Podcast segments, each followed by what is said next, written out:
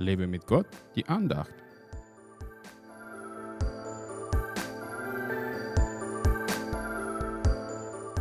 Ja, er wird dich retten vor der Schlinge des Vogelstellers und vor der verderblichen Pest. Psalm 91, Vers 3.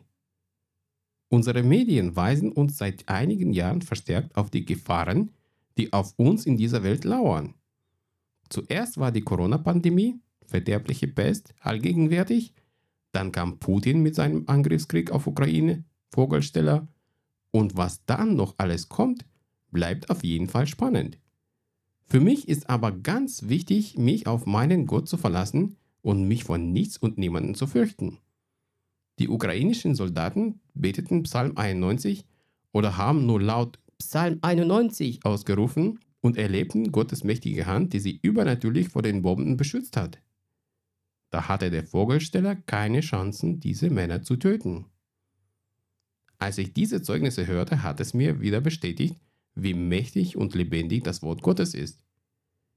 Jesus rettete mich vor der verderblichen Pest, die aktuell in der Welt wütet, so dass ich heute bezeugen kann, dass er in der Tat mein Retter und Erlöser ist. Er will mir rechtzeitig zeigen, wo der Vogelsteller seine Schlingen aufgestellt hat. Darum bete ich ihn täglich um Weisheit und Erkenntnis, um in die Schlinge des Feindes nicht reinzutappen. Ja, viele Probleme im Leben können wir vermeiden, wenn wir auf unseren Herrn hören und seine Stimme wahrnehmen. Er hilft uns, manche falschen Schritte zu vermeiden. Er bereitet uns auch für schwere Kämpfe vor, damit wir sie als Sieger beenden können. Sein Wort ist unseres Fußes Leuchte und macht unser Leben auf dieser Welt leichter und erträglicher. Habe keine Angst vor der Schlinge des Vogelstellers oder vor der verderblichen Pest. Höre auf die Stimme Gottes und lass dich vom Heiligen Geist erfüllen und leiten. Er gibt dir nötige Weisheit und Kraft, um nicht in die Falle des Feindes reinzutappen. Satan ist durch Jesus Christus besiegt. Und du sollst siegreich mit Jesus im Herzen leben. Gott segne dich.